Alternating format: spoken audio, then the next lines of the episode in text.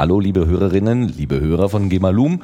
Da sind wir wieder. Gerrit und Martin lesen und mehr. Es gibt eine Fortsetzung. Wir sind wieder da. Hallo, lieber Martin. Hallo, lieber Gerrit. Ähm, wir haben uns neuen Lesestoff gesucht. Richtig, wir haben uns neuen Lesestoff gesucht. Wir haben ja bisher aus, dem Jagd, aus der Jagd auf den Geisterrechner gelesen und das Buch ist leider durch. Und wir, wir haben ja gehört, dass es eine, vielleicht eine Fortsetzung geben wird. Äh, wenn sie dann nicht auch wieder weggeworfen wird, dann kommt sie irgendwann mal genau. auf den Tisch. Aber bis dahin müssen wir uns ja irgendwie mit anderen Lesestoff versorgen. Und, und wir, wir haben total umgeschwenkt, lesen ja. nicht mehr Roman, sondern wollen jetzt Zeitschriftenartikel vorlesen. Die harten Fakten haben ja. wir uns rausgesucht. Und äh, wir danken an dieser Stelle ganz, ganz herzlich dem Verlag Spektrum der Wissenschaften oder der Wissenschaft. Der Wissenschaft. Ist es eine oder mehrere? Es gibt nur eine. Ah, okay. Spektrum der Wissenschaft. Denn der Verlag hat uns erlaubt, äh, einzelne Artikel aus äh, den Spektrum der Wissenschaft. aus der Spektrum, das ist der Zeitschrift Spektrum der Wissenschaft vorzulesen und darüber zu reden. Also an dieser Stelle ganz herzliche Grüße und vielen lieben Dank nach Heidelberg. Ähm, wir hoffen, dass wir dem Vertrauen, was uns da entgegengebracht wird, auch gerecht werden. Wir geben uns so. die größte Mühe. Und so. das soll für den Moment reichen. Wir machen in der gewohnten Art und Weise weiter. Es gibt erstmal was zu hören. Phantome im All. Immer wieder verkünden Forscher die Entdeckung einer neuen, zweiten Erde, die um eine fremde Sonne kreist. Eine Studie an dem Zwergstern Gliese 581 zeigt aber, manche der vermeintlichen Planeten existieren in Wirklichkeit gar nicht. Von Felicitas Mockler aus Spektrum der Wissenschaft, Ausgabe November 2014. Eigentlich ist Gliese 581 recht unscheinbar. Der rote Zwergstern besitzt etwa ein Drittel der Sonnenmasse und gerade einmal ein Prozent der Sonnenleuchtkraft. Außerdem ist er deutlich kühler als unser Tagesgestirn. Doch angesichts seiner Entfernung von nur 20 Lichtjahren nehmen Forscher ihn gerne ins Visier, um in seiner Umgebung nach extrasolaren Planeten zu fahnden. Den ersten Begleiter von Gliese 581 entdeckte ein Termin, äh, Team um Xavier Bonfils, der heute an der Universität Joseph Fourier in Grenoble arbeitet, als es 2005 eine Messserie an der europäischen Südsternwarte ESO im chilenischen La Silla durchführte. Gliese 581b mit einer geschätzten Mindestmasse von etwa 17 Erdmassen, rund einer Neptunmasse, galt damals als einer der leichtesten Exoplaneten überhaupt. Bereits zwei Jahre später fanden Wissenschaftler um Stefan Udry von der Universität de Genève, der schon zu Bonfils Team gehört hatte, weitere Planeten in dem System. Zwei sogenannte Supererden, die eine mit dem fünf, die andere mit der achtfachen der Erdmasse. Auch Bonfils zählt heute zu den Entdeckern. Gliese 581c und d, so glaubten die Forscher damals, umrunden ihr Zentralgestirn sogar innerhalb der lebensfreundlichen Zone an deren innerer bzw. äußerem Rand. Hält sich ein Planet in dieser Zone auf, herrschen auf seiner Oberfläche solche Temperaturen, dass dort vermutlich Wasser in flüssiger Form existieren kann eine wichtige Voraussetzung für die Entwicklung von Leben. 2009 kam noch Planet E auf die Liste, wieder ein Jahr später folgten F und G.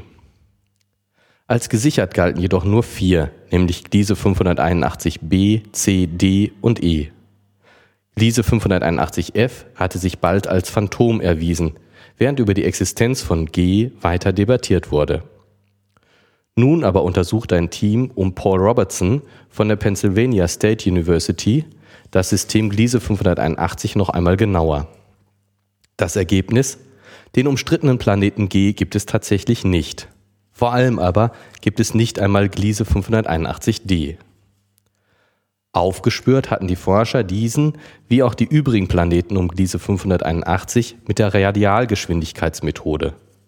Dabei macht man sich die Pendelbewegung zunutze, die ein Stern um den gemeinsamen Schwerpunkt mit seinem planetaren Begleiter ausführt. Aus der Perspektive eines Beobachters, der von der Seite auf die Bahnebene des Planetensystems blickt, bewegt sich der Zentralstern mit seinem Tanz um den Schwerpunkt periodisch auf ihn zu und von ihm weg. Die Geschwindigkeit des Sterns entlang der Verbindungslinie zwischen ihm und der Erde ist also abwechselnd positiv und negativ, was das von ihm ausgesandte Licht staucht oder streckt. Gemessen wird schließlich die durch diesen Doppler-Effekt ausgelöste Verschiebung der Linien im Spektrum, Sternspektrum, die in den kurzwelligeren bzw. langwelligen Bereich rücken. An der Hand der so erhaltenen Pendelperiode und der Geschwindigkeit lassen sich für den planetaren Begleiter eine untere Massengrenze und seine Umlaufbahn bestimmen. Weil der Zentralstern so, umso stärker pendelt, je kleiner seine Masse ist und in je größerer Nähe sein Begleiter ihn umkreist, eignet sich die Radialgeschwindigkeitsmethode für die Suche nach Exoplaneten bei Zwergsternen wie Gliese 581 besonders gut. Zudem liegt die lebensfreundliche Zone bei diesem Objekt recht nahe am Stern, scheinbar perfekte Voraussetzung also für die Suche nach einer zweiten Erde. Allerdings ruft bisweilen auch die Aktivität des Sterns ein periodisches Signal in den Sternspektren hervor, das jenem der Pendelbewegung zum, Ver Bewegung zum Verwechseln ähnlich sieht. Durch lokale Veränderungen im stellaren Magnetfeld können auf der Sternoberfläche nämlich großräumige, langlebige Sternflecken entstehen, die dunkler als ihre Umgebung sind. Bewegen sie sich aufgrund der Eigenrotation des Sterns auf den Beobachter zu und wieder von ihm weg, erzeugen sie im Spektrum des Sternlichts ebenfalls eine sich periodisch verändernde Radialgeschwindigkeitskomponente. Woher weiß man nun, ob ein solches periodisches Signal seinen Ursprung in stellarer Aktivität oder in einem planetaren Begleiter hat? Ist die Aktivität des Sterns sehr ausgeprägt und ihr Grundmuster bekannt, gibt ein Blick auf das Profil der Spektrallinien Aufschluss. Denn bestimmte Spektrallinien werden von der Sternaktivität auf charakteristische, asymmetrische Weise verformt. Stoßen die Forscher auf, ein solches, auf eine solche Verformung, stammt das Doppler-Signal vermutlich nicht von einem Planeten. Von stellaren Signalen verwirrt? Diesen Effekt und damit verbundene Helligkeitsschwankungen hatten auch Udry und seine Kollegen bei ihrer Analyse der Sternspektren von Gliese 581 berücksichtigt bevor sie die Entdeckung der Planeten C und D verkündeten. Nennenswerte Auffälligkeiten hatten sie dabei nicht gefunden, was aber auch nicht ungewöhnlich war, da der Zwergstern als einer der inaktivsten ihrer Stichprobe bekannt ist. Allerdings weiß man gerade über die Aktivität von besonders massearmen Sternen bislang noch nicht sehr viel. In der Regel verhalten sie sich umso ruhiger, je masseärmer und kühler sie sind. Die Flecken, die dennoch auf ihrer Oberfläche zu sehen sind, unterscheiden sich deutlich von jenen Mustern von Helligkeiten, die Forscher von sonnenähnlichen Sternen kennen. Außerdem treten gerade bei Sternen mit niedriger Oberflächentemperatur viel eng beieinanderliegende, häufig von Molekülen in der stellaren Atmosphäre stammenden Spektrallinien auf, die sich nur schwer unterscheiden lassen. Genau diesem Problem widmeten sich die Forscher um Paul Robertson schon im Jahr 2012 indem sie die Aktivitätszyklen von 93 roten Zwergsternen untersuchten. Mit Erfolg. Unter anderem zeigte sich, dass die Aktivität des Zwergsterns GJ 1170 das Signal eines Riesenplaneten nur vortäuschte. Außerdem erkannten die Forscher, dass auch die Aktivität von Gliese 581 zu Fehldeutungen führen könnte. In der nun erschienenen Science-Publikation nahmen nahmen sie Gliese 581 dann noch einmal unter die Lupe. Aus dem Zusammenhang zwischen periodischer Schwankung der Radialgeschwindigkeit und der Sternaktivität ermittelten die Forscher die Zeit, binnen derer sich der Stern einmal um sich selbst dreht. Die Periodendauer dieser Eigenrotation beträgt 130 Tage. Das ist fast genau doppelt so lang wie die Bahnperiode von rund 66 Tagen, die für Gliese 581d bestimmt worden war. Das Signal des vermeintlichen Planeten schien also einfach die Oberschwingung der Rotationsfrequenz des Sterns zu sein. Und mehr noch. Berücksichtigten die Forscher die Sternaktivität nicht im richtigen Umfang, zeigte sich in den Daten auch der Planet Gliese 581g besonders deutlich. Rechneten sie die stellare Aktivität, jedoch korrekt heraus, erwiesen sich beide Planeten als Phantome, während sich die übrigen B, C und E umso prägnanter abzeichneten. So verschwinden mit diese 581 D und G also ausgerechnet zwei derjenigen Planeten wieder von der Bildfläche, die als erste überhaupt für erdähnliche Exemplare in einer lebensfreundlichen Zone gehalten wurden. Ob auch weitere Begleiter von Zwergstellen nur Phantome sind, müssen nun zusätzliche Studien klären. Stefano Udri, der vermeintliche Entdecker von Gliese 581d, erkennt an, dass die Kollegen aus guten Gründen für ihre Annahme, dass die Kollegen durchaus gute Gründe für ihre Annahme haben, dass es den Planeten gar nicht gibt. Zugleich erinnert er an einen Fall, bei dem die Existenz eines umstrittenen Planeten HD 1922-63b am Ende doch wieder bestätigt wurde. Jedoch räumt er ein, dass sein eigenes Team die stellare Aktivität möglicherweise nicht detailliert genug untersucht hat. Zudem schlägt er vor, Gliese 581 auch im Infraroten genauer zu untersuchen. Dieser Spektralbereich ist weniger sensibel für stellare Aktivität und erlaubt trotzdem, die planetare Radialgeschwindigkeitskomponente zu messen. Robertson hält es für wichtig, jetzt die stellare Aktivität gerade von solchen Zwergsternen unter die Lupe zu nehmen, in deren Umgebung Planeten entdeckt wurden. Derzeit arbeitet der US-Forscher daran, die Methoden weiter zu verbessern, mit denen sich Effekte der stellaren Aktivität aus dem Spektrum herausfiltern lassen. Überprüfen kann man sie natürlich am besten an Sternen, die bereits nachgewiesene, mit bereits nachgewiesenen Exoplaneten. Eine wichtige Arbeit, die er durchaus zwiespältig sieht. Mein Ziel ist es nicht, sagt er, im Datenrauschen stellarer Aktivität echt Planeten aufzuspüren. Entschuldigung. Mein Ziel ist es schließlich, sagt er, im Datenrauschen stellarer Aktivität echte Planeten aufzuspüren, nicht aber frühere Entdeckungen in Frage zu stellen. Die meisten der bisher entdeckten und bestätigten Exoplaneten, bald sind es etwa 2000, dürften allerdings echt sein.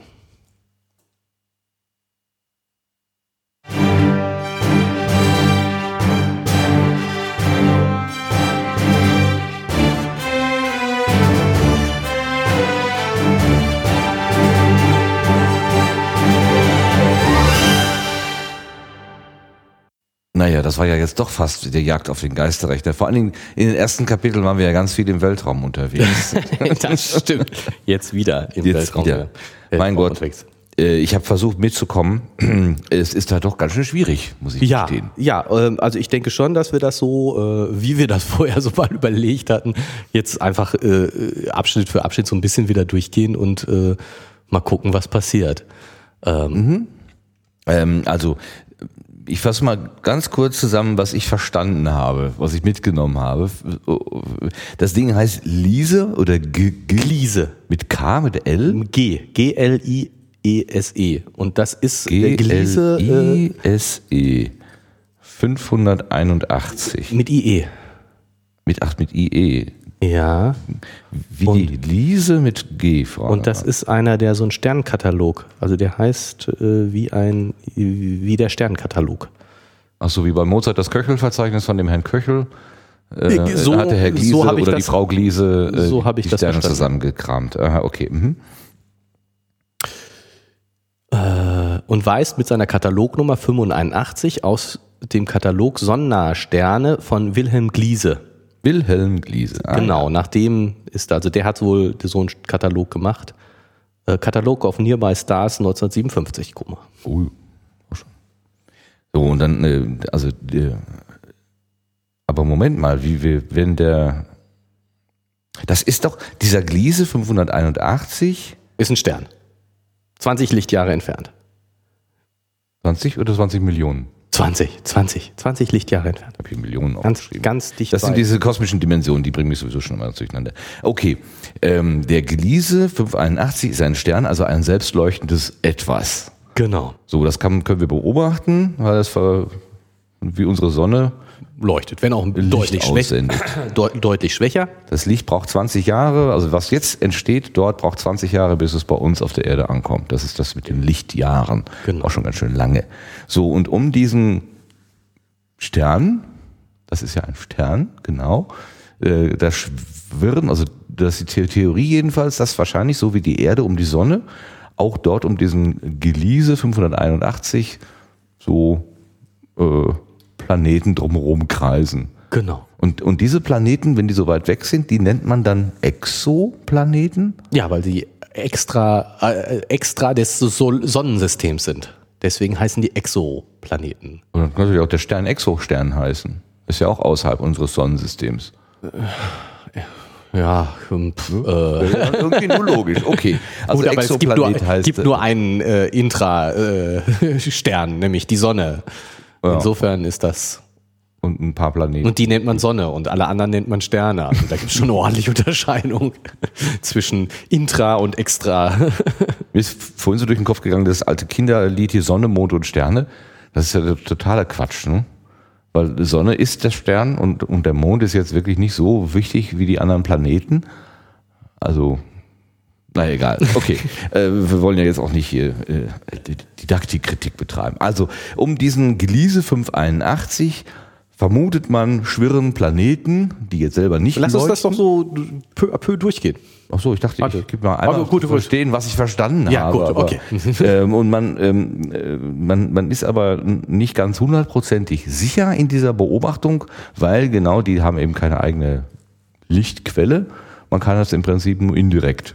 Genau, man kann, die, man kann sie nicht wirklich selber sehen, weil ich meine, auf 20 Lichtjahre Entfernung Eben. ist zwar relativ dicht bei, aber da ist der, ist der, der Stern, diese Sonne, äh, auch nur ein fitzelkleiner Punkt.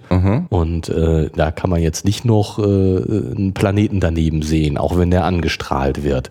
Auf jeden Fall nicht als, als Extrapunkt. Trotzdem haben die Wissenschaftler im Laufe der Zeit, also ab 2005 hat das begonnen, einen Planet A, B, Nee, A nicht. C. Ach, gab kein A? Nein, Okay, was ist denn das für ein Mist? Wieso, wieso gibt es denn kein A? Das weiß ich ehrlich gesagt nicht. Die fangen aber mit B auf jeden Fall. Vielleicht Okay. ist der Stern selber A. Ich weiß Das- es. das ich weiß es, sein. aber das weiß ich ehrlich gesagt nicht. Weil das habe ich jetzt auch nicht recherchiert, ob äh, an anderen Sternen ein A vorkommt. Also dass, ob es einen Grund dafür gibt, dass es A jetzt nicht gibt. Aber äh, B ist der, der als erstes äh, gefunden wurde. Und dann denke ich, geht es nach der Reihenfolge des Finden. B, C, Ja, D so. ist dann eben äh, der fragwürdige. D, E, F und G hat man Genau. dann gefunden. Also da Ja. hat man so richtig ins Volle gegriffen und gesagt, huh, guck mal, eins, zwei, drei, vier, fünf, sechs Exoplaneten innerhalb von fünf Jahren gefunden. Ja. Yeah, Fass aufmachen. Ja gut, und das nur um einen Stern. Also ich meine insgesamt, das steht am Ende so, hat man jetzt bis so rund äh, 2000 Exoplaneten gefunden. Also, Ja, ich wollte jetzt ein bisschen äh, in die Suppe spucken, weil von den sechs gefundenen hat man ja dann gefunden, dass es drei dann doch nicht gibt. ja ähm, sagen wir so, ähm, die, der, der äh, G stand ja sowieso in Frage, der hätte jetzt sowieso nicht gezählt. Zählt Äh, und, nicht. unter, unter denen, die da waren, also nicht von, von Sechsen nicht drei weg, sondern von äh, Fünf, zwei. Fünfen zwei. Das ist natürlich ein deutlicher Unterschied, okay, alles klar. Und, aber das, das Besondere ist ja eigentlich, äh, okay, äh, also mehrere Sachen sind besonders. Also besonders ist einerseits, äh, wie ist man da überhaupt geko drauf gekommen, dass man diese Anzahl, also wie, wie kommt man auf fünf oder sechs oder Genau, überhaupt also eine über, die, über, das Zahl? Messen, über das Messen, jetzt hier diese Radialgeschwindigkeitsmethode, können wir ja gleich. Und das andere ist, dass man ähm, auf der Suche ist nach ähm, einem erdähnlichen, nach einer Erd, also einer Konstellation, die der, der, der Konstellation, die wir hier haben, ähnlich ist. Also der Abstand des Planeten zu seinem Zentralgestirn ähm, ist ja kritisch, insofern ist er zu nah dran, ist die Temperatur sehr hoch und würde das, was wir hier leben, als Leben kennen, nicht erlauben. Ist er weiter weg, ist die Temperatur zu niedrig und es gibt also nur einen relativ kleinen Kreis um dieses Zentralgestirn. Gut, hängt natürlich von der Größe und der Intensität der Strahlung ab, Genau. die da rauskommt. Aber es gibt eben einen Bereich, in dem äh, so etwas wie eine Erde mit der Vorstellung von Leben, die wir so haben, Genau. denkbar also hier, wäre- hier, ist auch ein, hier ist auch ein Bild, äh, das äh, kann, kann nur jetzt natürlich, äh, wo, wo man eben so dieser, sozusagen diesen Abstand sieht. Also der Abstand der habitablen Zone, dieser blaue Streifen von der Sonne, ist äh, von dem Zentralgestirn ist bei der Sonne viel größer als bei Gliese 581, weil die Sonne viel heißer ist.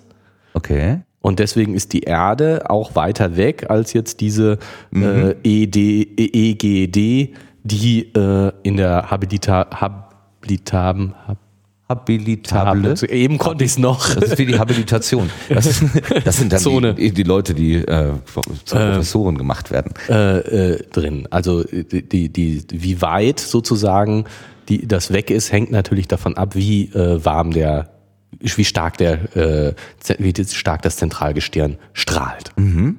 Jetzt wundert es mich natürlich, ähm, der, die Überlegung, also auch diese Transferleistung zu bringen, ähm, um die Sonne kreisen Planeten in unserem Sonnensystem. Ist das in anderen Sonnensystemen auch so? Ja, wird ja wahrscheinlich so sein. Warum sollte es denn anders sein?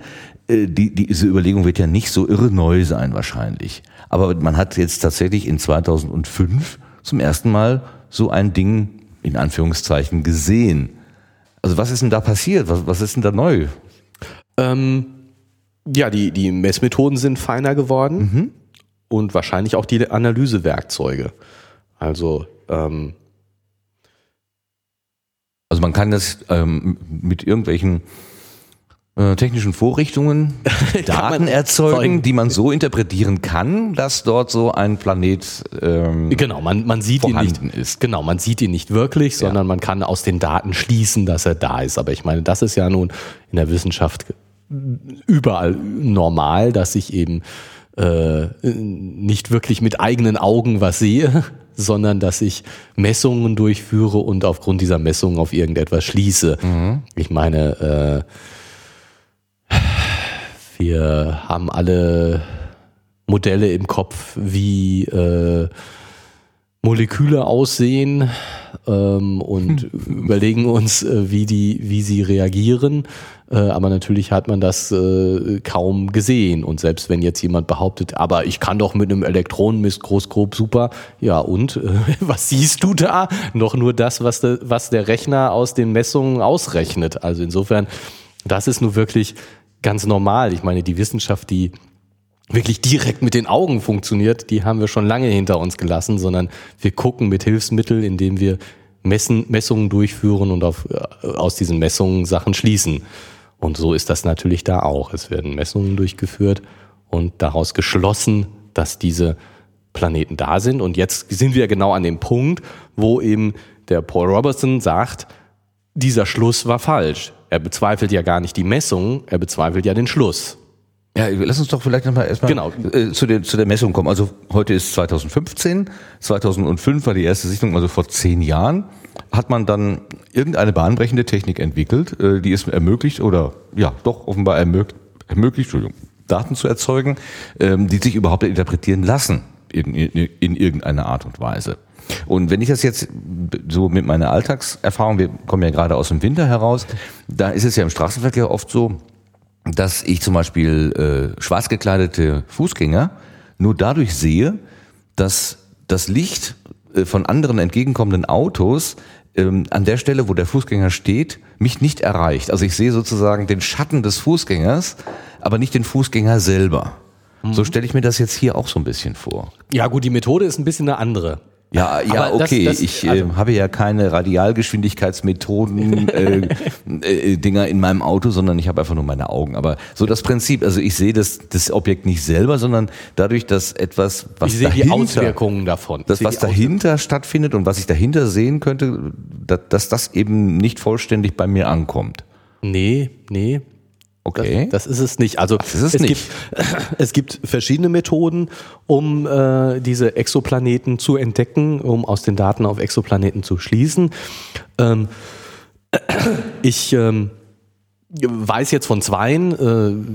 Äh, das, das eine ist diese Transfermethode, dass eben die Helligkeit des Zentralgestirns schwankt, dadurch, dass ein Exoplanet vor dem äh, Stern vorbeizieht mhm. und damit ihn etwas abdunkelt. Darauf gehst du wohl so ein bisschen. Ja. Aber was hier benutzt würde, diese Radialgeschwindigkeitsmethode, ist was anderes.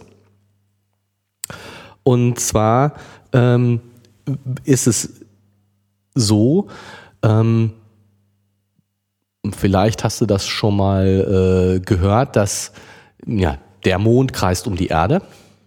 Richtig. Lass mich überlegen, ja. Aber das ist, dieses Bild stimmt eben nicht genau, Nein. sondern das Mond-Erde-System kreist um den gemeinsamen Schwerpunkt. Also die beiden, die beiden zusammen, man kann ja, also die, die Erde dreht sich selbst um ihren Schwerpunkt. Ne, das ist klar. Man kann, die, man kann den Schwerpunkt der Erde bestimmen und darum dreht sich die Erde. Das ist aber völlig unwichtig. Wenn es um die Be Bewegung von Erde und Mond geht, dann bestimmt man den Schwerpunkt des gemeinsamen Systems. Mhm.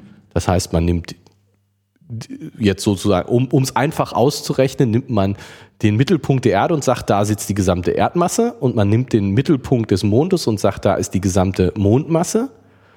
Und jetzt rechnet man auf der Strecke zwischen Mond und Erde mit dem Gewicht der Erde und mit dem Gewicht eins durch Gewicht der Erde und eins durch Gewicht des Mondes und kommt zu einem Punkt, der ziemlich dicht am Erdmittelpunkt ist, aber nicht genau auf dem Erdmittelpunkt. Und das ist der gemeinsame Schwerpunkt. Ne, durch den Mond wird der, der Schwerpunkt der Erde so ein bisschen nach außen gezogen. Ah, das heißt also. Wenn du, wenn, stell, dir, stell, dir eine, stell dir die beiden mit einem Balken verbunden. Okay. Und dann sag, ich muss jetzt meinen Finger dahin legen, sodass dieser Balken im, im äh, Gleichgewicht ist. Ah ja. Mhm. Dann ist klar, der, der, der Finger liegt ziemlich dicht am Mittelpunkt der Erde, weil die Erde viel, viel schwerer ist als der Mond. Aber es ist eben nicht genau der Mittelpunkt der Erde, weil so ein bisschen Gewicht hat der. Äh, der Mond, der halt Mond auch. auch. Der. Genau. Okay. Mhm. Und tatsächlich kreisen die beiden um den gemeinsamen Mittelpunkt, weil auch der Mond die Erde anzieht. Aber was ist denn das gemeinsame System? Äh, also der, der Mond kreist doch um die Erde, weil der Mond von der Erde angezogen wird. Ja, das ist so. Das ist so, deswegen. Schulwissen, was Genau, deswegen, hat, ne? deswegen fliegt er nicht einfach so weg, ja. sondern kreist da drumherum. Aber tatsächlich wird die Erde ja auch vom Mond angezogen. Ja. Und deswegen kreist auch die Erde um den Mond gleichzeitig. Was dazu führt, dass die Erde so ganz kleine Kreisbewegungen durchführt.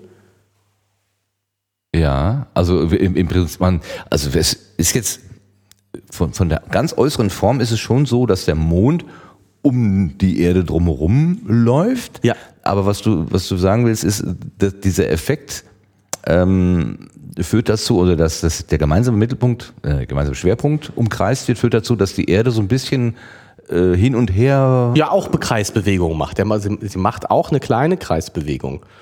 Ich weiß es jetzt ehrlich gesagt nicht, gar nicht genau. Äh, ich glaube, der, der, der gemeinsame Schwerpunkt ist innerhalb des Erdradius, also sie, ne, sie, ja, sie die, taumelt nur so ein bisschen. Ja, eben, wie kann, sie, wie kann sie denn um etwas drumherum drehen, was in ihr selbst drin ist? Ja, sie dreht sich auch um ihren eigenen Mittelpunkt. Ja, gut, das kann ich noch verstehen, aber wie, wie, wie, was gibt's denn so an Ex äh, hier, nee, was im, was im Handy drin ist, ne? Ähm, für einen Vibrationsalarm. Das ist doch ein Exzenter. Ja. Ist das nicht sowas, was sich, was, was, äh was sich bewegt und dadurch dazu führt, dass das viel schwerere Handy sich auch bewegt? Das ist ja. Nee, ich meine, äh, ja, ja, ja, äh, also die, die Idee des Exzenters ist doch, dass etwas auf einer Achse sitzt, aber nur auf einer Seite ein Gewicht hat. Und dann äh, wird das ja im Prinzip immer hin und her gerissen. Genau, und was und es reißt das viel schwerere Handy mit. Ja. Und das ist, der, der Mond reißt die viel schwerere Erde auch so ein bisschen mit. Deswegen wackelt die Erde. Okay, ist eigentlich nur ein Handy klingeln. Okay. Stiller Alarm. Ja gut, ich meine, man kann, auch, kann sich auch vorstellen, wenn ich, wenn, wenn die beiden gleich groß wären, mhm. na, dann ist es ja offensichtlich, sie würden auf gleiche, in gleicher Entfernung umeinander kreisen. Ja, das ist ja wie so, wie so Eisläufer, äh, so ein Eislaufpaar, was sich an den Händen hält und dann, dann drehen die sich beide um die Stelle, wo ihre beiden Hände zusammen, zusammen sind. sind. Ne? Genau, so. genau. Das so. wäre doch so. Sie werden Bild, ne? zusammengehalten, jetzt die, die Eisläufer werden zusammengehalten dadurch, dass sie die Hände zusammenhalten. Ja. Die, die äh, Himmelskörper werden zu, durch ihre gegenseitige Anziehungskraft, die Massen ziehen sich an, zusammengehalten, aber sonst ist der Effekt der gleiche. So, und jetzt stell dir vor, Asterix und Obelix würden das machen? Genau, der, der Mann ist viel stärker als genau. dicker und schwerer als die Frau. Dann kann man sich vorstellen, dass der Mann stiller steht die Frau, aber sie kreisen immer noch umeinander. Richtig. Und ja. das wird immer mehr. Die, die Erde wird immer größer, mhm. der Mond immer kleiner und trotzdem bleibt der Effekt der gleiche. Mhm. Mhm. Und das ist jetzt auch so mit der Sonne und den Planeten. Ich finde das bei der Sonne und dem Planeten noch viel schwieriger vorstellbar als bei Mond und Erde. Deswegen habe ich mit Mond und Erde angefangen. Aber der Effekt ist der gleiche. Wenn die Erde sich um die Sonne dreht, taumelt die Sonne ein ganz bisschen wegen des Effekts der Erde. Die Erde ist unglaublich viel kleiner als die Sonne und trotzdem hat das natürlich einen kleinen Einfluss. Okay, ja, ja, ja. Also gut, dann, wenn man, wenn man dieses Prinzip akzeptiert, dann ist es ja, äh, also wie viele Nullen da jetzt äh, Genau, nach so. dem Komma kommen oder Ja, nicht, so. äh, das ist ja dann mal noch mal eine andere das ist- Sache. ja. Aber dann sagt man erstmal, ja grundsätzlich ist, das es mal so. Genau, also diese, so. diese Massen, äh, be, be, gegenseitigen Massenbeeinflussungen, Finden Massen, wenn man muss von Massen sprechen, ne? Ja, genau, genau. kannst ja nicht Finden- Waage legen, Ja. ist es halt eine Masse und die beeinflussen sich halt gegenseitig und das findet statt. Genau. Und das ist auch bei Gliese 581 so, der Stern. Okay. Und wenn man jetzt annimmt, dass darum äh, Planeten kreisen um Gliese 581 Mhm.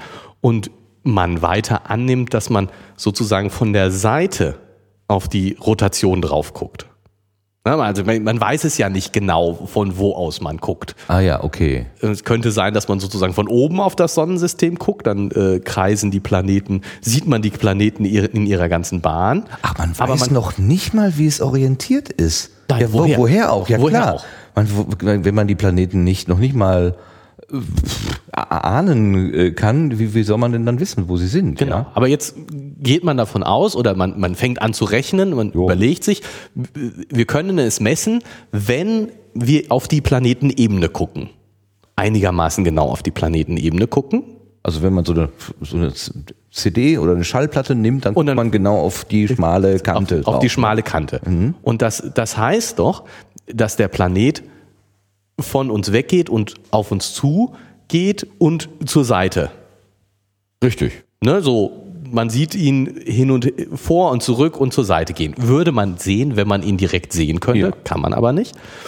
Aber der Planet führt dazu, dass auch der Stern ein bisschen rotiert, das heißt ein Stückchen von uns weg und ein Stückchen auf uns zu und dabei ein bisschen zur Seite hin und her. Aha. Das zur Seite hin und her kann man absolut nicht messen. Die Winkelauflösung, vergiss es. Selbst den Planeten könnte man wahrscheinlich überhaupt nicht. Das wäre jetzt, da hätte ich jetzt sofort gesagt, okay, das, ob es näher kommt oder nicht, das kann man nicht messen, aber dieses nach rechts und links ausweichen, das kann man eher bestimmen. Nein. Und du sagst genau das Gegenteil. Genau, also die Winkelauflösung, ja, die Winkelauflösung, das ist so, so minimal. Äh, Ja, aber, ich, wie, aber In 20 dass das mir Lichtjahren entgegenkommt. Also, wenn ich dich jetzt auf 10 Meter Entfernung beobachte, ja, und du schwankst nun leicht hin und her, das sehe ich. Aber ob, ob du mir 20 Zentimeter entgegenkommst oder nicht, das würde ich doch gar nicht sehen. ja, genau. Und jetzt kommt nämlich die Radialgeschwindigkeitsmessmethode. Jetzt kommt nämlich, wie misst man das, dass, es, dass, die, dass der so ein bisschen hin und her geht. Ja. Und das geht mit Hilfe des Doppler-Effekts. Was Ah, ist der? Genau. Das ist- das ist, äh, genau. Und äh, jetzt überlege ich gerade, ob wir das so sozusagen so vorführen können. Ich versuche das mal so. Ah, Ich schreibe mal, was Gerrit macht. Er hat sein Headset abgenommen und ähm, es also vor dem Mund so hin und her bewegt. Also Den- das Mikrofon. Das Mikrofon weiter weg und näher dran. Der Ton, den er gemacht hat, der war konstant. ich habe versucht, einen konstanten Ton zu machen. Hat man einen Unterschied gehört? ja, hat man deutlich gehört. Genau. Anschwellend und abschwellend. Genau, und das ist jetzt eben genau der Effekt. Jetzt habe ich das Mikrofon bewegt, anstatt äh, mich selbst zu bewegen. Also wenn ich jetzt die Sonne bin, die die Lichtstrahlen aussendet, Oh ja, dann hätte ich hin und her getaumeln müssen und das, und das, das Messsystem ist konstant. Ich habe, naja gut, okay. Ähm, aber genau das ist das, was man versucht zu messen, dass eben, wenn der, wenn man dichter, wenn der Stern dichter kommt, der Ton, das Licht ist ja auch Welle, wie, wie ein Ton. Auch. Auch Welle. Gibt's da nicht so unterschiedliche Ansichten? Welle ein. Nein, da gibt's nicht unterschiedliche Ansichten. Der Welle-Teilchen-Dualismus ist gesichert. Okay. Aber nein, ist also, wenn wir, ähm, ähm, also ja, kommen wir gleich nochmal genauer. zu. Also man, man misst die, die, die Frequenzänderungen.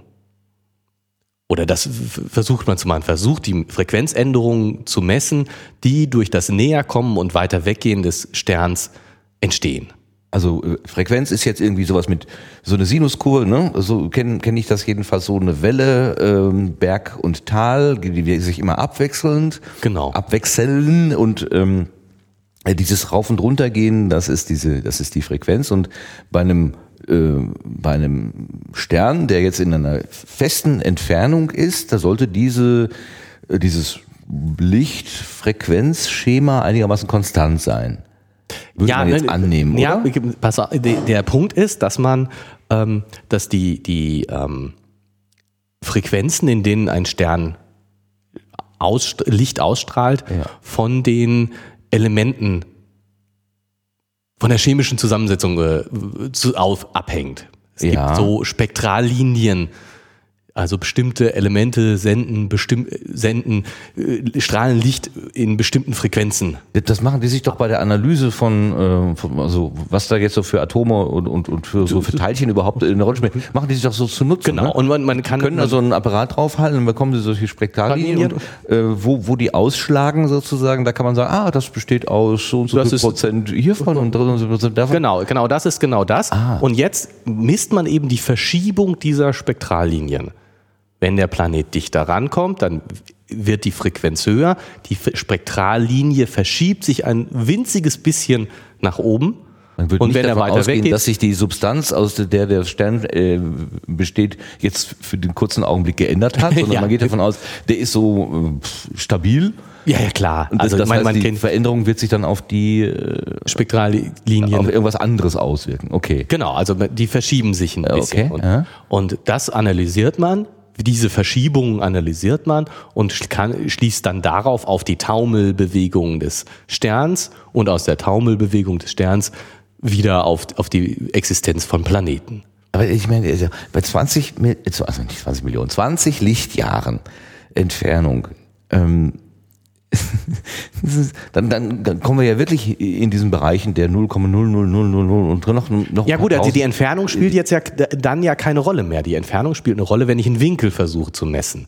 Wenn ich aber die Spektrallinien analysiere, das, die Spektralien verschieben sich ja nicht auf der Reise vom, vom Stern zu uns oder äh, gehen wir mal kurz davon aus, dass sie sich nicht verschieben würden, weil das stimmt natürlich auch nicht ganz, aber sie verschieben sich nicht, äh, äh, nicht sozusagen schnell. Okay. Mhm. Auf jeden Fall viel, viel weniger als irgend, ja, sie verschieben. Bei 20 Lichtjahren würde ich jetzt, glaube ich, sagen, kann man sagen, sie verschieben sich nicht. Also das, das was da vor 20 Jahren äh, passiert ist, diese, diese Information kommt ja letztendlich bei uns an. Das ist ja 20 Jahre alt. Aber das hat sich auf dem Weg hierhin in den 20 Jahren nicht verändert. Das ist im Prinzip genau, es ist äh, äh eine stabile Datenübertragung, wenn man so ja, will. Genau. Also es ist, das stimmt nicht ganz, weil wir haben bei weit entfernten diese Rotverschiebung. Das heißt, alle Spektrallinien verschieben sich sowieso in eine Richtung, dadurch, dass äh, das Universum expandiert. So was kann man ja wahrscheinlich dann Aber rausrechnen, das, oder? Genau, das ja. kann man rausrechnen. Das ist eine recht konstante Sache. Und ich glaube auch, dass das so bei 20 Lichtjahren Entfernung nicht so eine große Rolle spielt. Weil das ist ja doch auf kosmische Entfernung gesehen sehr dicht bei. Aber ähm, du hast ja gerade gesagt, ähm, in unserem Sonnensystem passiert das auch, dass das System Erde-Mond, was sich um die Sonne bewegt, dazu äh, führt, dass die, dass die Sonne ein bisschen taumelt. taumelt. Ja. Jetzt ist aber die Erde nicht der einzige Planet. Da sind genau. ja noch ein paar andere. Jupiter macht das noch viel mehr. ja, und ähm, es wäre ja jetzt schön, wenn es genau einer wäre, dann hätte man ja ein relativ äh, eindeutiges Signal. Wenn die jetzt ungünstig ähm, angeordnet sind oder so, dann könnte es doch sein, dass der eine nach links zieht, ne, nach, nach vorne zieht und der gleich, im gleichen Augenblick der andere nach hinten und dann würde keine Bewegung äh, sichtbar sein, obwohl vielleicht zwei Kräfte äh, gleichzeitig am Wirken sind. Das müsste man dann einfach so als äh, Fehlerquelle mit Genau, also ich meine, man, kann ähm, mit dieser Methode niemals ausschließen, dass ein Planet da ist. Also wir haben ja schon gesagt, man muss die Ebene äh, muss ja. passen. Wenn ich falsch drauf gucke, habe ich eh keine Chance, mhm. mit dieser Methode was zu entdecken. Ähm, und äh, ich weiß nicht, ob man jetzt so ein gegenseitiges Aufheben kann ich mir jetzt ehrlich gesagt nicht so richtig vorstellen. Aber wie auch immer, das ist äh, wie, entscheidender ist, es geht ja nicht darum auszuschließen, dass Planeten da sind, sondern äh, nachzuweisen, dass Planeten da sind. Das heißt, äh, man führt eben Messungen durch und sagt, okay, die beste Erklärung für die Messung sind die Existenz von Planeten. Ja, ich zuckte gerade, weil du sagst, nachweisen. Das ist dann ein echt, kein echter Beweis. Also das ist doch, man hat eine Datenlage und man, man kann das jetzt hypothetisch sagen, ja, also diese Datenlage würde sich ergeben, wenn wir, was weiß ich, äh, die, die ähm, Planeten B, C, D, E, F und G äh, da äh, vermuten und äh, dann könnte man das so und so anordnen und genau. dann, dann käme und die, dann würde man diese Bewegung, die der Stern da macht, ähm, einigermaßen konstant erklären. Genau. Genau. Das ist, das ist genau der Punkt, das was gemacht wird. Aha. Aber man hat jetzt festgestellt, ähm, dass diese, äh, das F zum Beispiel, was man da gefunden hat, ist nur ein Phantom. G also Gliese 581G gibt es auch nicht. D gibt es nicht. Also man hat erst welche gefunden und sie doch wieder verworfen. Genau, jetzt Was kommt nämlich jetzt, da gemacht. Genau, jetzt die die jetzt kommt nämlich der Herr Robertson, der Paul Robertson, der sagt, ihr habt einen Effekt vergessen. Oder ihr habt ihn nicht stark genug berücksichtigt. Also die, später wird ja gesagt, der, dass, sie, dass sie das durchaus mit berechnet haben. Ähm, Jedoch räumt er ein, dass sein eigenes Team, also der Herr Udri, Stefano Udri, äh, räumt ein, dass sein eigenes Team die stellare Aktivität möglicherweise nicht detailliert genug untersucht hatte. Also die Verschiebung der, dieser Spektrallinien, die auf, die auf das Taumeln, ja, der Indikator für, für Taumeln, Taumeln genau. schließen lässt, kann eben auch durch einen anderen Effekt hervorgerufen werden. Aha. Und zwar ähm, durch ähm, ja, Sonnenflecken ähm, auf der Oberfläche des, des Sterns, ähm, dunklere Stellen. Ja, die kennen wir ja von unserer Sonne auch. Genau. Gibt es die, so, gibt's die so überall, wo es Sterne gibt? Pff, oh. Gehen wir mal davon aus. Gehen wir davon aus, die, die haben ja. Sind alle also eher baugleich.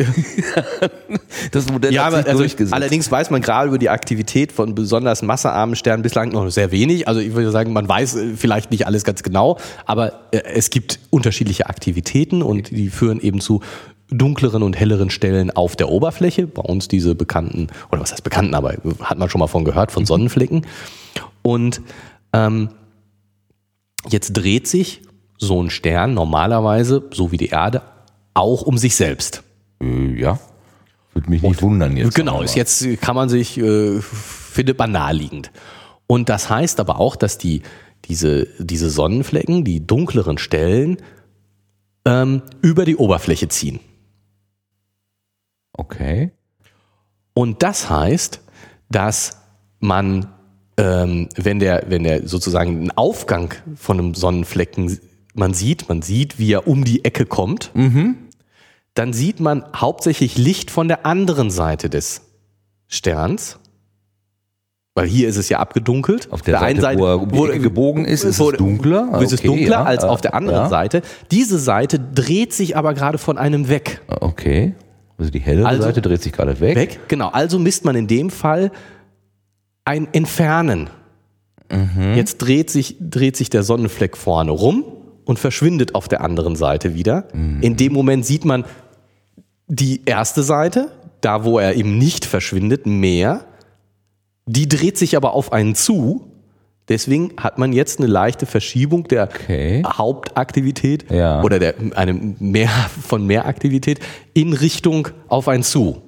Also diese Sonnenaktivitäten, unterschiedliche äh, Aktivität der Oberfläche kann dazu führen, dass sich so Spektrallinien aufbreiten in eine bestimmte Richtung. Also aufbreiten? Also, ja, wenn der, wenn, wenn der, wenn alle Strahlen von dem äh, Stern ja. mit einer Geschwindigkeit ausgesendet würden, ja. dann hätte man eine ganz scharfe Spektrallinie. Was weiß ich, das Wasserstoff sendet das Licht mit genau dieser Frequenz aus, mit dieser Mhm. Und alle, alle, alles, was, alle Wasserstoffe sie aussehen, senden ist gleich. Man kriegt alles Licht mit einer Frequenz. Ja. Da sich der Stern dreht, gibt es ein bisschen Wasserstoff, was auf einen zukommt und ein bisschen Wasserstoff, was auf von einem weggeht.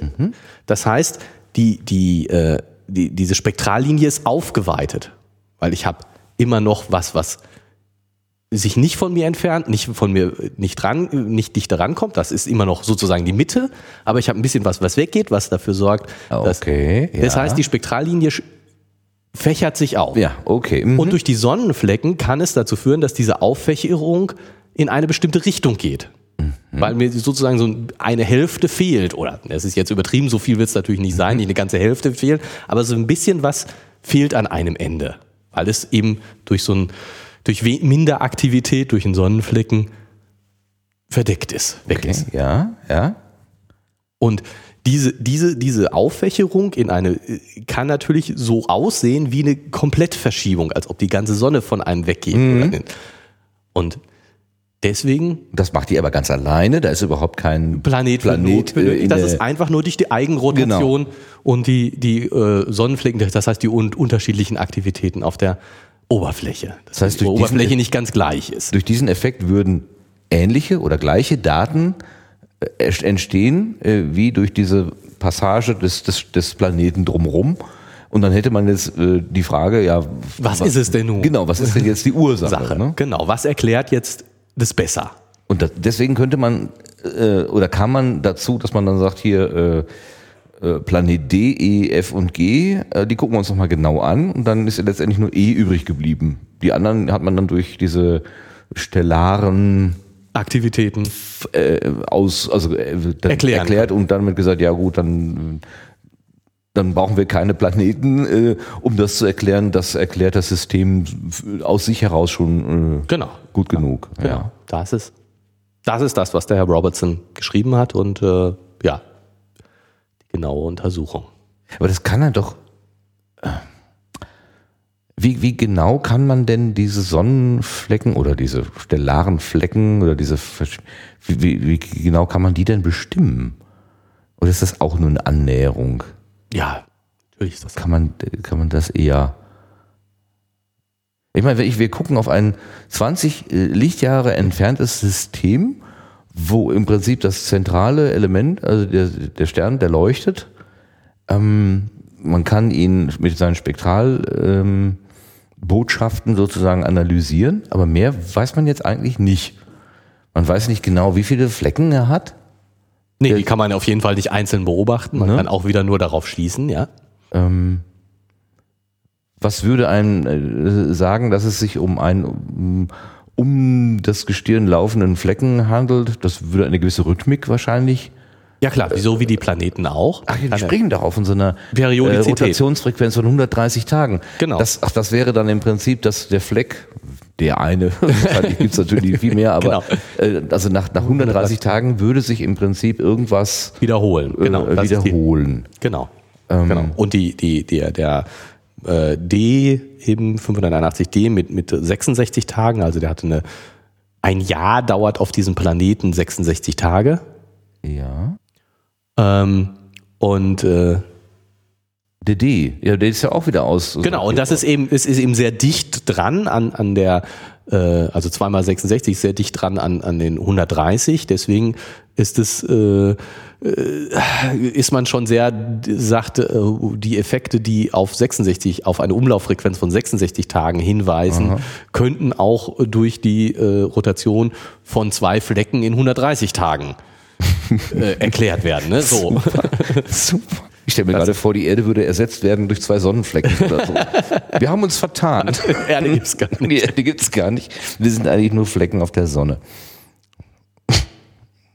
Wahnsinn. Ja. Das ist wohl echt ein. Also, ich meine, die, diese überhaupt diese, diese, diese Berechnungen und die, die, diese Messmethoden, das ist schon echt irre, oder? Völlig. Also, äh, wenn man sich vorstellt, was da, also, was, was da an beobachtbaren Fakten sozusagen vorliegt, äh, und man fängt dann an, so diese ganze Theorie da rumzubauen. hm. Gut, also das mit den, mit dem gemeinsamen Schwerpunkt und so weiter und beim ideal liegenden System, ich glaube, das ist relativ einfache Himmelsmechanik. Also da, das ist jetzt dann nicht so ausgefuchst, aber dann daraus irgendwie was zu schließen, ähm, nicht nur, also dieses, dieses, diesen Eiertanz, der da entsteht, ähm, der ja dann nicht durch einen, sondern durch mehrere äh, Partner entsteht, den erstmal zu deuten ähm, und aber am Ende dann zu sagen, ja, nee, äh, das ist jetzt etwas zu optimistisch gedeutet und wir nehmen das wieder zurück. Hm, ich finde das ist schon, schon ein Ding, ne? Schon, schon irre. Was stand denn da noch, dass Sie äh, demnächst ähm, mit, mit in anderen Spektralbereichen nochmal gucken wollten? Ja, jetzt mit Infrarot oder was war das? Genau. Die, die, die, die, die, die Idee, ähm, so wie ich das verstanden habe, ist ähm, die ähm, Verschiebung der Spektrallinien durch das Taumeln des äh, Sterns, mhm. durch die Planeten, ist natürlich unabhängig davon, welche Spektrallinie ich angucke. Mhm. Ne? Also ich meine, der, der taumelt und damit kommen jede Spektrallinie kommt oder je, jede, jedes Licht äh, wird ein bisschen gestaucht, wenn er dichter kommt und ein bisschen gestreckt, wenn er weiter weggeht. Ja. Und damit verschiebt sich jede Spektrallinie, die ich angucken kann. Okay. Die ähm, Sonnenflecken, die Aktivitätsunterschiede auf der Oberfläche mhm. sind für verschiedene Spektrallinien, können die natürlich unterschiedlich sein. Und im Infraroten sind sie wohl nicht so stark. Das heißt, ähm, ah, man würde sie maskieren dadurch, dass man eine andere Spektral. Ja, man, genau. Man, man kann eben dann in einem anderen Spektralbereich vielleicht unterscheiden zwischen, das ist durch einen Planeten äh, entstanden und das ist das. Durch, durch so einen Flecken entstanden. Okay. Mhm. Und vor allen Dingen auch im Vergleich der Daten dann. Genau. Äh, und dann im, äh, untereinander. Ja, ah, okay. Genau. Ah.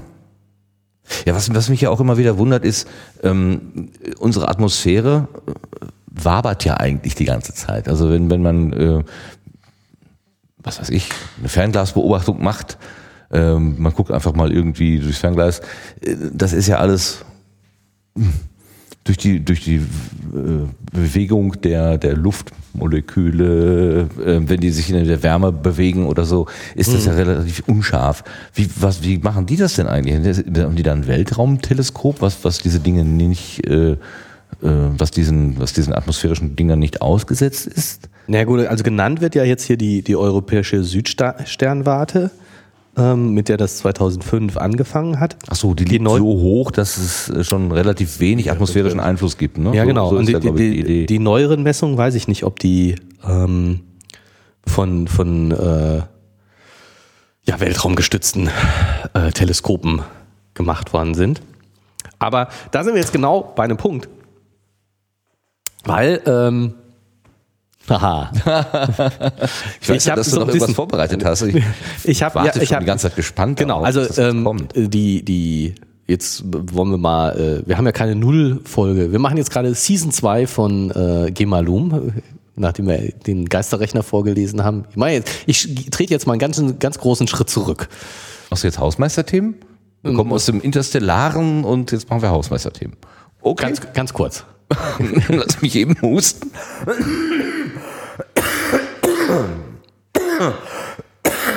So. So, das kann also, wieder.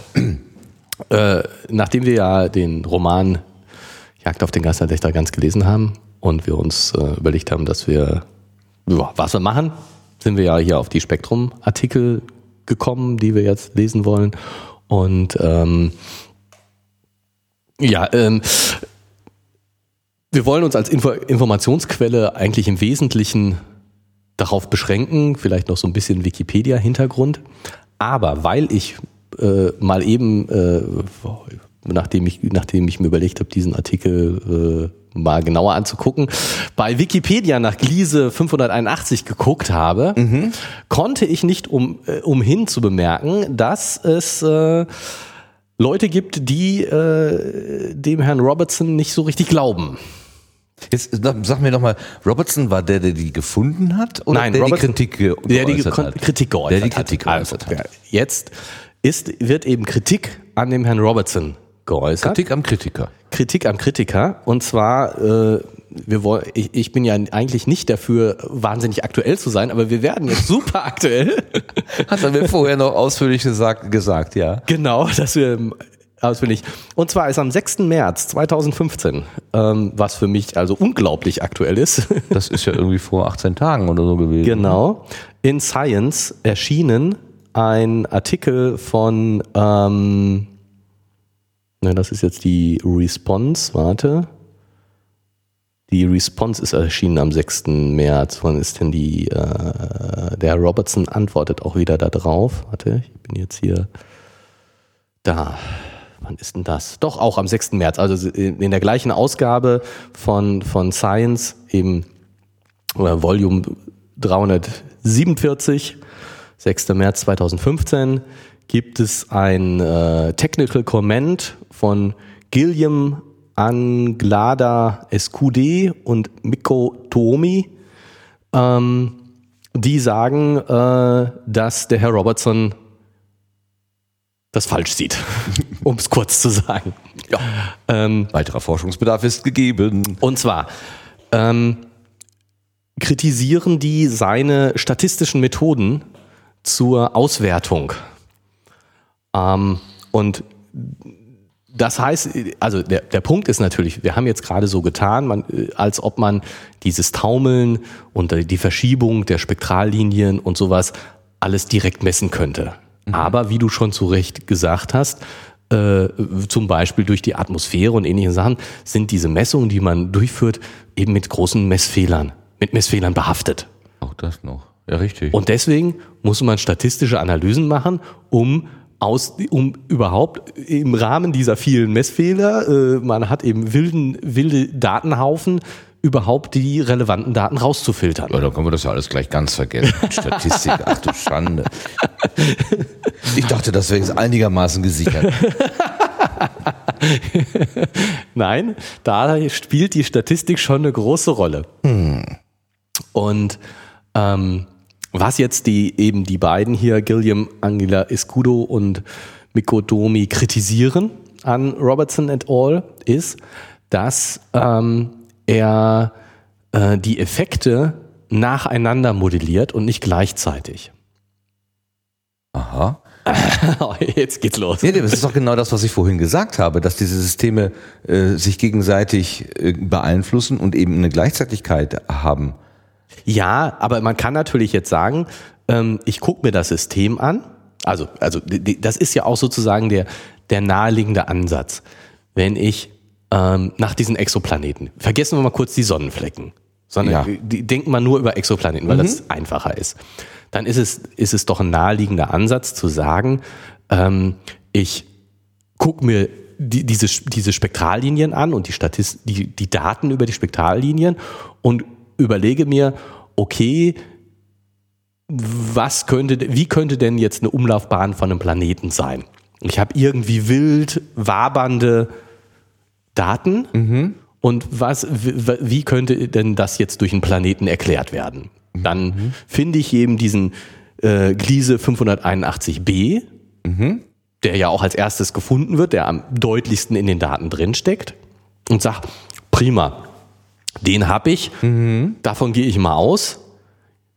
Jetzt rechne ich die, die Daten so um und gucke mir an, was kann ich denn durch 581b, durch diesen ersten Exoplaneten, mhm. nicht erklären. Okay, was ist der unerklärte Rest? Genau, die ja. Residuen. Richtig, die Residuen, richtig. Und dann wende ich die gleiche Methode auf die Residuen an. Okay. Und finde eben den nächsten Exoplaneten. Und dadurch hast du keine Wechselwirkung, oder? Sehe ich das falsch? Äh. Weil dann ja. in, in, den, in den Residuen ist ja der Effekt schon rausgerechnet von dem ersten. Genau, das, ich will ja auch den zweiten haben. Ja, ja, aber wenn, wenn du sagst, hier die Gleichzeitigkeit sei die Kritik, der Kritikpunkt, genau, dann ist genau. doch genau und dieses. Das ist, und das ist eben, ähm, ist eben genau das, ähm, dass das statistisch unsauber ist. Ja methodisch fragwürdig. Noch nicht etwa, etwa methodisch inkorrekt. Schönen Gruß an Niklas und Reinhard. hm. Das musste jetzt kommen. Das konnte ich mir nicht entgehen lassen. Sehr schön. Ja, methodisch inkorrekt, dass es eben methodisch nicht sauber ist, Ja. das so nacheinander zu machen. Das ist der falsche das, Modellansatz, würde ich sagen. Genau, und, Ja. und das Wir wird jetzt sich eben mal Zeit für Wissenschaft. Und ähm, das, das wird eben jetzt dem, dem Herrn Robertson vorgeworfen, dass er sozusagen diese Sonnenaktivität, was jetzt schon ein ganz anderer Effekt ist, aber äh, eben nicht in ein einziges Modell mit reinpackt und alles auf einmal rechnet, ja. sondern erst die Schön Sonnenaktivität machen. rausrechnet und dann bleiben keine Effekte mehr für die, diese Planeten, äh, ja vor allen Dingen für den D, der ja irgendwie der, der wesentliche Effekt jetzt ist, den er sagt, für den D bleibt dann nichts mehr übrig. und ähm, Gilliam äh, äh, Ang Anglada, Escudo und Mikotomi, äh, die sagen eben, ähm, das kann man so nicht machen. Und äh, deswegen ist das so eine Sache, äh, die Frage, ob äh, ähm, der Herr Robertson antwortet wieder darauf, dass äh, er sagt, "I- ich- ja, ja. Also äh, er widerspricht nicht. Ich habe mir zwar mal auch in die Originalarbeit reingeguckt von Robertson und et al. Also es ist nicht nur Robertson alleine. Ich unterstach die anderen immer. Es tut mir etwas leid. Aber Robertson ist ja auch ein wunderschöner Name. Ja, ist das nicht ist- auch der Groll-Pirat? Genau. Ja. Er wird ja auch hier äh, im Spektrum der Wissenschaft nur als einziger erwähnt. also, um sie zu sagen, Paul Robertson, Suvrat Mahadevan und Michael Endel, R. Peter Roy. So, die alle haben die, sie haben die, diese, äh, Giese, Gliese 581d verschwinden lassen. Durch einen einfachen Rechentrick. Ja, und ähm, Andere sagen, so geht's aber mal nicht. Genau, und äh, also in der Erwiderung äh, sagen sie sozusagen, ja, okay, äh, stimmt. so, dass wir, sie widersprechen eigentlich nicht dieser, diesen, diesen Kritikpunkt, dass man das eigentlich zusammenrechnen müsste. Ähm, andererseits äh, äh, äh, gehen die, die, an, die Kritiker, also äh, Tomi und äh, ja, Tomi und äh, Anglada Escudo, äh, Escude äh, äh, gar nicht auf die äh, Sonnenaktivitäten und auf sozusagen auf die konkreten Daten ein. Also sie kritisieren die Methode äh, ohne eine Wissen eigene ist nicht besser. Genau, und machen keine, setzen dem keine eigene Analyse entgegen. Was natürlich, ähm, ja, ich will jetzt nicht sagen, ein, bisschen schwach ist, ist, ist äh, äh, über, deutlich übertrieben, aber ähm, äh, ist klar, äh, dass, dass, dass Robertson sagt, ja gut, ja, alles klar, aber äh, solange ihr die nicht eine Rechnung präsentiert, wo die Sonnenaktivität ordentlich mit einbezogen ist, habe ich immer noch die beste Berechnung, die zur Verfügung steht. Ja, ja. Äh, Ja, also das ist, also insofern ist das schon, schon richtig. Ähm, Das wissen wir ja von, von vielen Modellen, die auf diese Art und Weise entstanden sind, dass sie immer nur erstmal Näherungen sind, bis man es mal besser in den Griff gekriegt hat. Oder genau. Und, irgendwann einen Effekt und, gefunden und, hat oder so. äh, was, was ganz bestimmt richtig ist, dass diese, ähm, wir haben jetzt ja hier ähm, etliche Planeten, ähm, die, die zu berücksichtigen sind, äh, die mit mehreren Parametern da reingehen, äh, Entfernung von der Sonne, mindestens Entfernung von der Sonne und äh, Planetenmasse und äh, die, diese Sonnenfleckenaktivitäten. Das heißt, wir haben ein wirklich Multiparameter-Modell und ich glaube, dass das rechnerisch einfach schon echt ein, ein Hammer ist, äh, wo man gut verstehen kann, dass eben diese Vereinfachung mit den Residuen zu rechnen, äh, naja, sehr naheliegend ist und äh, da muss man erstmal was gegensetzen. Ja, also ich äh, habe die ganze Zeit irgendwie sowas im Auge wie äh, im, im, also man stellt sich vor, ähm, ein Mensch würde durch einen Raum gehen und von anderen im Raum Anwesenden dabei so angestupst werden und leicht ins Schwanken geraten. Der, die, die Person ist aber auch noch sagen wir mal, leicht angetrunken und würde von sich aus schon keine ganz gerade Linie äh, gehen können. Diese Person ist weiß gekleidet, alle, die ihn anstupsen, sind schwarz und es ist auch kein Licht im Raum. Ja, also man sieht im Prinzip nur diese eiernde weiße Linie. Und dann soll man sagen, wie viele schwarz gekleidete sind da, die ihn jetzt stupsen. Ja. Wie, wie, wie, wie um Gottes Willen soll man das rauskriegen? Statistik. Es ist Man kann, also das ist schon äh, ja toll, was man mit Statistik rausfinden kann. Also das ist ja schon, also überhaupt, ich denke, die, Muss die ich dazu was sagen? Nein. Ne? ja doch, ich bitte darum. Den Mantel des Schweigens. Nein, also ich meine, die, die, äh, ja, überhaupt die Analyse dieser Messdaten, also das, das äh, ja, ist Statistik pur. Sonst äh, funktioniert da gar nichts. Ja, dafür so einfach äh, Messen und Federbalken funktioniert. Damit findet man keine Exoplaneten. Wer weiß, wer weiß, wer weiß. Manchmal sind die einfachen Wege ja sowieso die richtigen. besten. Ja, aber ich fand das auf jeden Fall super spannend. Äh, äh, auf diese sozusagen äh, Erwiderung und da, das ist so so ist Wissenschaft, dass Ja. eben der eine findet was hier, die der Stefane äh, Udry findet Gliese 581d, äh, Paul Robertson äh, sagt, ah, das ist aber durch einen anderen Effekt besser zu erklären und äh, jetzt gibt's wieder zwei, die sagen, "Mm, deine Erklärung zieht auch nicht so ganz richtig. Und äh, Haben die da ein Paper draus gemacht? Diese, diese jetzt sagen so, hm, das ist aber jetzt nicht so überzeugend. nö, das ist eher ein Technical Comment, also ich denke, das ist kein richtiges Paper. Okay. Ähm, Aber das wäre ja, in- wär ja in- leicht, äh, in- leichte Beute, ne? Irgendwie. in, in Science schon erschienen, deswegen nehme ich mal an, dass es durchaus peer-reviewed ist. Also ich, das habe ich aber nicht nachgeguckt. die, die schreiben einfach, lieber Kollege, was du da dir überlegt hast, es klingt alles ein bisschen weich und wir glauben nicht daran. Ja, ein bisschen- und das ist ein Science-Artikel, bisschen, bisschen äh, genauer. Das ist ja, es ist kein Artikel, es ist nur ein, ein Comment. Comment, ja. Genau, okay. es ist also schon äh, äh, weniger und es ist auch nur anderthalb Seiten lang. Ähm, es ist sicherlich zählt es nicht als echter Artikel, aber es ist ein ernsthafter Einwand äh, gegen den Artikel von Robertson et al. Na gut, wie du schon sagst, so funktioniert halt Wissenschaft. Ja, genau, das ist, Es ist ein so- bisschen, es ist irgendwie so ein bisschen stinkig, weil die haben ja keine bessere Lösung. Sie fahren dem einfach in den, in den, an den Karren und sagen, nö, nö, was du da gemacht hast, das ist aber nicht gut. Und Ja, dann gut, sagt also der Jäger, mach mal besser. Und, nö, wissen wir auch nicht. Also, aber ein bisschen, Naja, gut, also ich meine, was, was rauskommt ist, ähm, der, der Robertson schreibt sich ja auf die Fahnen, ähm, zu sagen, ähm, me- mein Ziel ist es schließlich, im Datenrauschen stellarer Aktivität echte Planeten aufzuspüren. Ne? Wa- Was ja heißt, er hat den Anspruch an sich, äh, die, die Methoden, und das- das schreibt er auch jetzt wieder in seiner zweiten Erwiderung, es, es geht ihm schon darum, die Methoden der, der, der Entdeckung von Exoplaneten äh, zu verbessern. Und der Einwand, den jetzt die beiden hier bringen, deine Verbesserung der Methoden ist nicht wirklich eine Verbesserung.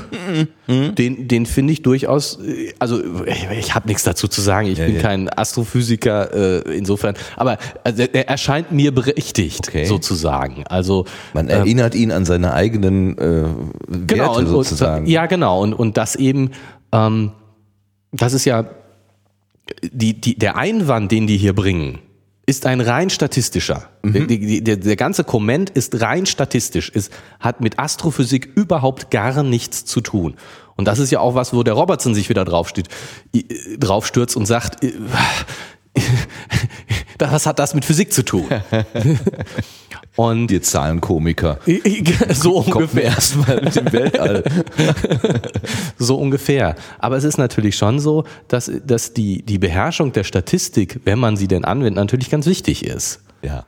Und, Die korrekte Anwendung. die korrekte Anwendung der Ich Statistik. glaube, und, ja, und das ist das Problem. sozusagen, äh, äh, dass ja in ganz vielen Wissenschaften ein Problem ist, dass Statistik benutzt wird, aber äh, eigentlich die nicht gut genug beherrscht wird. Ich will das jetzt nicht, ganz bestimmt nicht dem Herrn Robertson, er, das hört sich eher so an, als ob er über die Problematik Bescheid weiß, aber Ja, es ist ein allgemeines Phänomen einfach, dass äh, Statistik in, der, in den Wissenschaften immer wichtiger wird, weil die man immer dichter an die Messgenauigkeit oder die Messgenauigkeit immer eine größere Rolle spielt und die oder nicht vorhandene Messgenauigkeit. Ja, einerseits äh, die, die können die Geräte es nicht besser, aber andererseits stößt man eben auch äh, an Effekte, wo es keine deterministischen Aussagen mehr gibt. Man bekommt nur noch stochastische Informationen aus der Natur, aus dem, was man beobachten kann.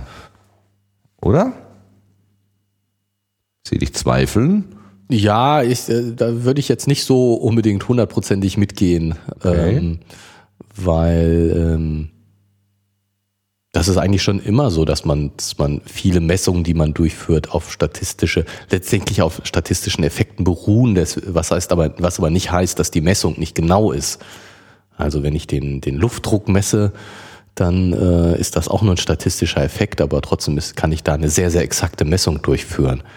Ähm, Warum ist Luftdruck ein statistischer Effekt? ja, Luftdruck kommt dadurch zustande, dass äh, einzelne Luftatome irgendwo gegenstoßen. Aha. Und wenn die Atome sich mal beschließen würden, alle in eine Richtung zu gehen, dann wäre aber Essig mit der Messung vom Luftdruck. Okay. Das gut, tun sie sich- aber nicht, weil sie statistisch verteilt sind und eine ganze, das Gesetz der großen Zahl und es sind ziemlich viele Luftatome, die man so beim Luftdruckmessen normalerweise, äh, Moleküle, Luftmoleküle, die man normalerweise beim Messen von Luftdruck mit berücksichtigt. Deswegen misst man immer den gleichen. So, also äh, Okay, schwankt der nicht so bei der Messung. verstehe, verstehe, verstehe. Aber, also, ja, keine Ahnung. Ähm, Wäre auch ein schöner Titel. keine Nein, Ahnung. wir bleiben ja bei Gemalom, haben wir gesagt. Ja. Aber keine Ahnung wäre auch ein schöner Titel. keine Ahnung.de. Ja, super. Ein schöner Artikel. Ja, fand ich auch. Also ich muss sagen, ähm, äh, äh, durch das sozusagen jetzt damit beschäftigen und Wollen wir die Seite- Autorin nochmal eben kurz würdigen? Wer die, die? Felicitas Mockler ist Astrophysikerin und Wissenschaftsjournalistin in Heidelberg. Aha, wir grüßen nochmal nach Heidelberg. Genau. Ähm, ja, und äh, sie konnte natürlich von dieser Erwiderung äh, noch nichts wissen, weil Nee, die ist ja erst äh, im Januar eingereicht worden und der Artikel ist im, Neu- also Spektrum der Wissenschaftsartikel ist, ist, ist im äh, November erschienen. Dann kann sie schlecht äh, das vorausgeahnt haben. Also die, ja, die Erwiderung oder der Comment war, ist im Januar irgendwann bei Science eingegangen. Wir können ja mal gucken, ob irgendwann mal darauf dann wiederum Bezug genommen wird. Ja, das können wir nachverfolgen. Können wir Das wird ja wahrscheinlich dann auch so sein. Also du bist ja langjähriger Spektrum der Wissenschaft Leser, dass dort auch wieder Themen wieder aufgegriffen werden. Äh, Ja, das, das kommt natürlich vor. Ja. Selbstverständlich. Ja, ich denke, damit sind wir durch. Du hattest das Hausmeisterthemen angefangen, die habe ich aber dann, glaube ich, irgendwie abgewürgt und wir sind wieder bei, da gelandet. Genau, das war aber War- war, ja genau, war, war genau, ich, ich wollte äh, sozusagen so ein bisschen äh, das ist ja jetzt unsere äh, erste Folge von Season 2. Genau, ohne Geisterrechner. Wie wir, ohne Geisterrechner. Und ich wollte so ein bisschen äh, äh, mich selbst in Schutz nehmen, dass äh, ich in Zukunft nicht mehr so viel auf Originalartikel eingehen werde, wie ich das jetzt gemacht habe. Also äh, dieses den Comment und den Originalartikel von dem Paul Robertson et al. und auch wieder seinen Kommentar auf den Kommentar, seine Erwiderung darauf, das ist eher eine Ausnahme. Wir werden bei den populärwissenschaftlichen Spektrumartikeln, denke ich, bleiben und ein bisschen Hintergrundinformationen, aber äh, dieses durch wirklich Durcharbeiten von, von äh, Originalartikeln, das das trauen wir uns nicht zu. trauen wir uns nicht Also zu. ich trau können mir wir- das nicht zu, Können wir, genau. können wir nicht leisten und äh, das deswegen deswegen wollte ich das erwähnt haben, dass äh, ja wie gesagt, weil es die nullte Folge ist, äh, das erste Folge ist, keine Nullnummer, die haben wir weggelassen. Äh, die erste Folge ist einfach zur Einordnung. Keine Ahnung, ob das nötig war oder nicht. Womit wir wieder bei keine Ahnung waren. Genau.